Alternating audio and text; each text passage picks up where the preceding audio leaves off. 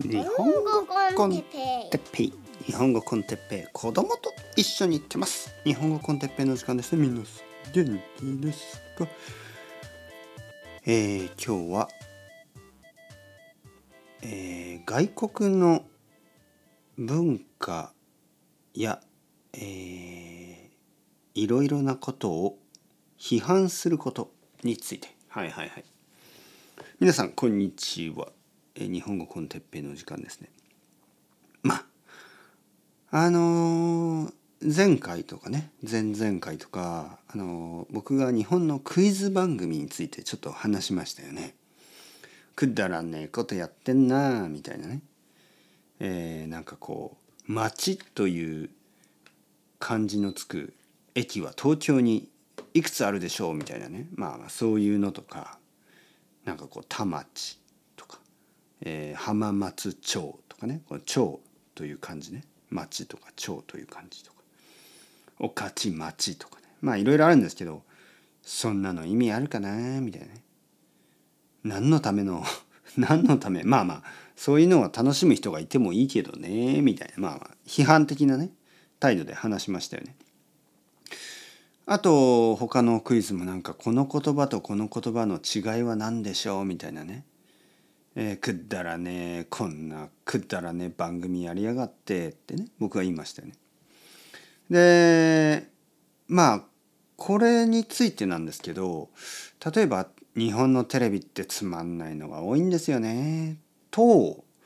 僕が言う場合、ね、僕は日本人ですね。僕が言う場合なんとなくそれはあのまあまあそんなに悪い感じがしない。いわゆる自分の文化ですからね。自分の国だからね。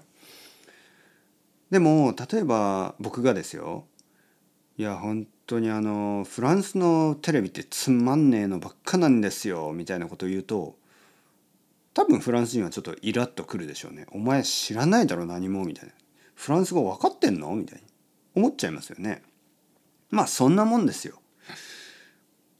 ほとんど全ての人がやっぱりこうやっぱりこう自分の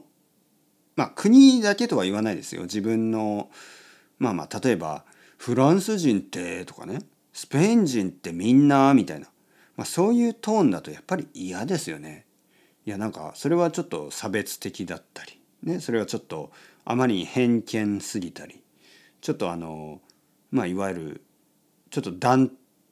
断定的あのちょっとこう決めつけてる感じがありますよね。日本人はこうでしょうとかアメリカ人はみんなこうですよねみたいな。でこれは本当に難しいんですよね。自分自分の国とか自分の文化だとまあなんとなくこうあの例えばねいや僕って結構あの怠け者なとこがあってとかいや僕本当にバカですよねとかまあそういう自分に対してね僕はバカですっていうのは別にいいんですけどあなたバカですよね？とかあなたの家族とかまあ嫌ですよねみんな。まあそんなもんなんです。で結局まあナショナリズムがあるとかないとかじゃなくてそのやっぱり自分のもの、ね、自分が住んでいる場所なんか自分の文化みたいなものを否定的に話されると結構みんなイライラくるわけですよね。でまあ普段はそういう言葉ってあんまり聞こえないんですよ本当に。例えばたくさんのあの外国人の人がね YouTuber やポッドキャストとかいろいろな人たちがまあ日本のここが変だみたいなことをね、えー、たくさん言いますよね。で実はねほとんどの日本人はそれを知りません。どういうふうに笑われているかどういうふうにジョークが言われてるか、まあ、どういうふうに批判されてるかまあ真面目に批判されることもあるけどほとんどの場合はちょっとこうあのコメディのようにあのおかしいでしょ日本みたいなね「Why Japanese people」みたいなのありましたよね。なんかそういうあのあのアメリカの、まあ、コメディアンというか、まあ、そういうコメディがありましたよね。まあまあ皆さんは多分知らないと思うけどその日本であのそういうことを言う人がいました。でこれはね結構本当に難しい。なかなか難しい。あのどれぐらいのトーンで言うかとかどれ何について言うかによってまあ日本人がまああ確かに面白いねって思う場合もあるしちょっとイラッとくる場合もあるでしょう。それはもうほとんどの国で同じだと思います。ほとんどの国でね。ただあのたくさんの国ではあまりそういうことがあの日本ほどは言われていない。まあその理由はなんかなんかねやっぱりこれちょっと違うタイプの差別があのありますよね。最近。違うタイプの差別ね、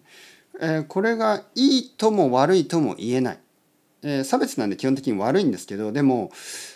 まあインテンションはそんなに悪くないことも多いのでちょっとなかなか僕はまだあの整理できてない。考えとしてね。だけど例えばですよ。やっぱり日本って特に日本文化のそのポップカルチャーとかってちょっと変なものが多いですよね。ちょっと変なものね。えー、そしてその変なことを、まあ、日本人たちも受け入れているもしくはなんか誇りに思っている時もありますよね。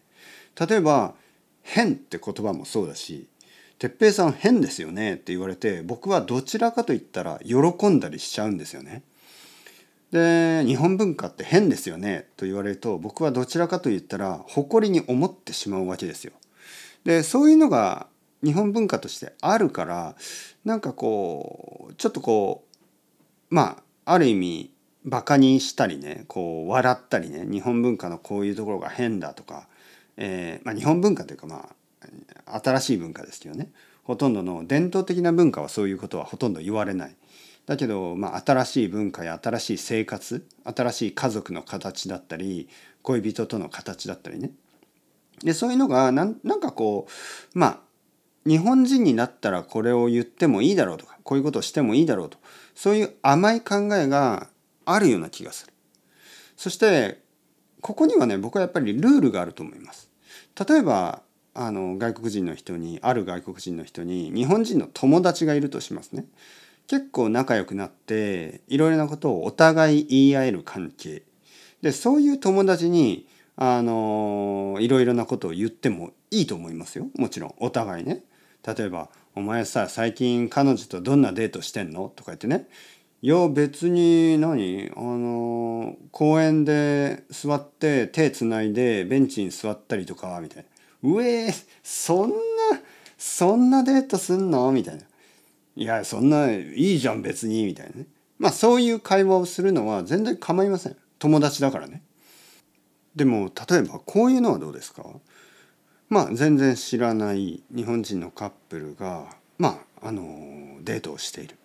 それをあの、まあ、例えばレコーディングしたりそれを見て何かこうコメントをしている。ね、ああこの2人はこんなデートしてはっは面白いねと。でまあなんというかな。まあその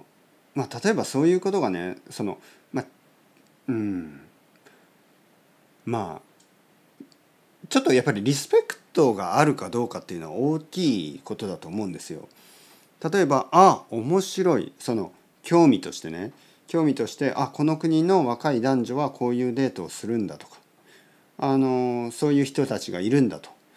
ああ面白いですね。まあそういうトーンだったらいいんですけど「はっはバカみてえだな」みたいな「なんかどういうこと?」みたいな。あの俺の国だとこんなこと誰もしねえぜみたいな。まあそういういわゆる態度ですね。態度がやっぱり自分のスタンダードでしか考えられず、えー、他の文化の他の文化や他の国の人たちが当たり前にやってることをどこか下に見てたりどこか笑っていたりバカにしていたりっていう態度がですねやっぱり結構多くないかなと思うわけです。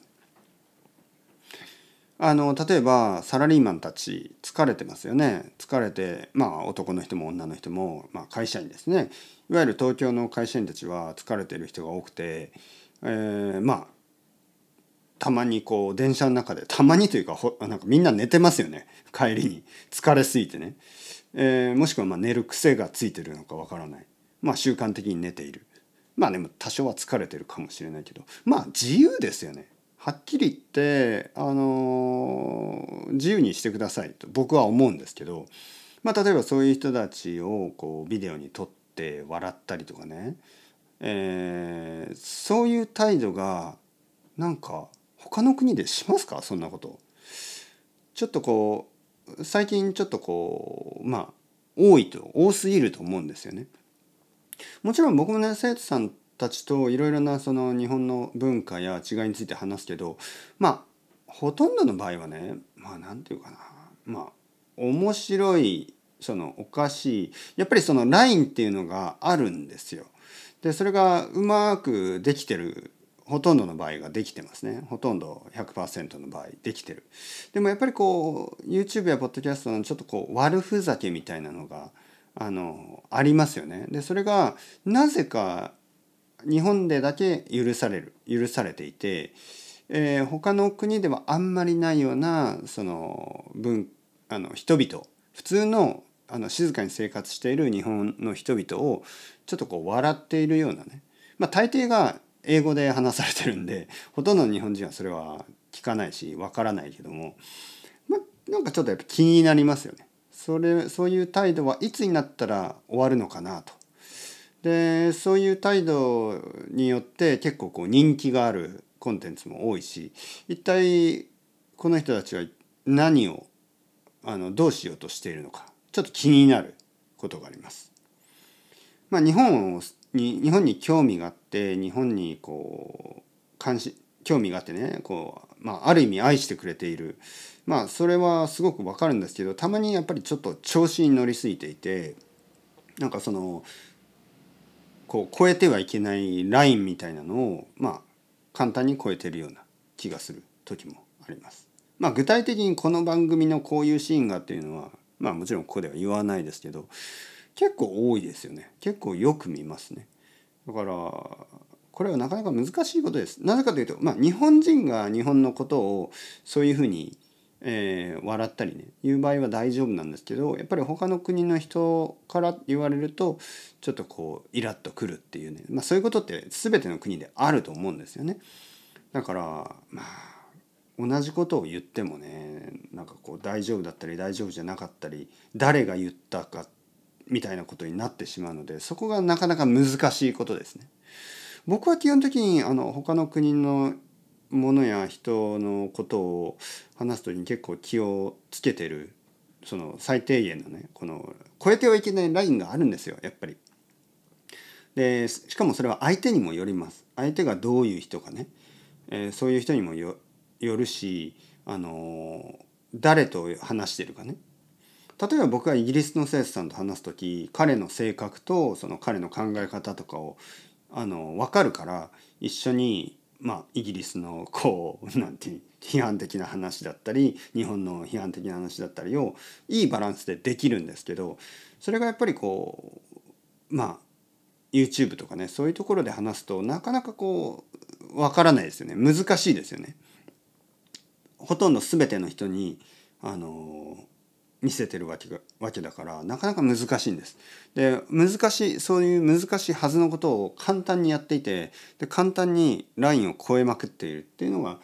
やっぱり気になるところですね。なかなか難しい話ですよ本当にねこれこの問題はなかなか難しいことだと思います。でまあまあ少しずつしか変わっていかないのかなと思いますけどまあとにかくあのたくさんの外国人の人が日本に興味を持つっていうのはまあそれ自体はいいことですからねやっぱりもう少しあのなんかこう話し方とかあのどこでどういうふうに話すとか誰に向かって話すとかもう少しこう気遣いがあるともっともっといい関係になっていくと思いますね。なんか最近ねその日本人からの悪い悪い反応も増え始めましたよね。やっぱり全ての外国人があのいい態度をとってるわけじゃなくてやっぱり少しの人たちがね本当に少しですよ。本当に僕も本当に道を歩いててほとんどの観光客は昼も夜もあのいいあの観光してるだけなんですけどたまにですねやっぱりありますねそういうのが例えば電車の中でそうなんかみんなでビールを飲みながらこう騒いでたりとかねそういうのを見るとああこういうのが増えてそのまた日本人の外国人に対する考え方が悪くならなければいいなと思いますよね。でそれを心配しているのは僕たちじゃなくて皆さんのようなあのそのいい態度を持っている外国人の,、まあ、あの人たちも同じだと思いますね。やっぱりみんなあのやっぱり心配しますよね関係が悪くなるのは結構簡単な理由でなってしまうんですよ。なんか一つの悪いことであのいろんな偏見っていうのが生まれてきますからね。まあまあまあまあちょちょっとだけねちょっとだけね ちょっとだけ真面目な話ちょっとじゃない結構真面目な話しましたね。はいまあ、たまにはねいいんじゃないですか。というわけで Chao chao。Hasta luego。またねまたね。またね。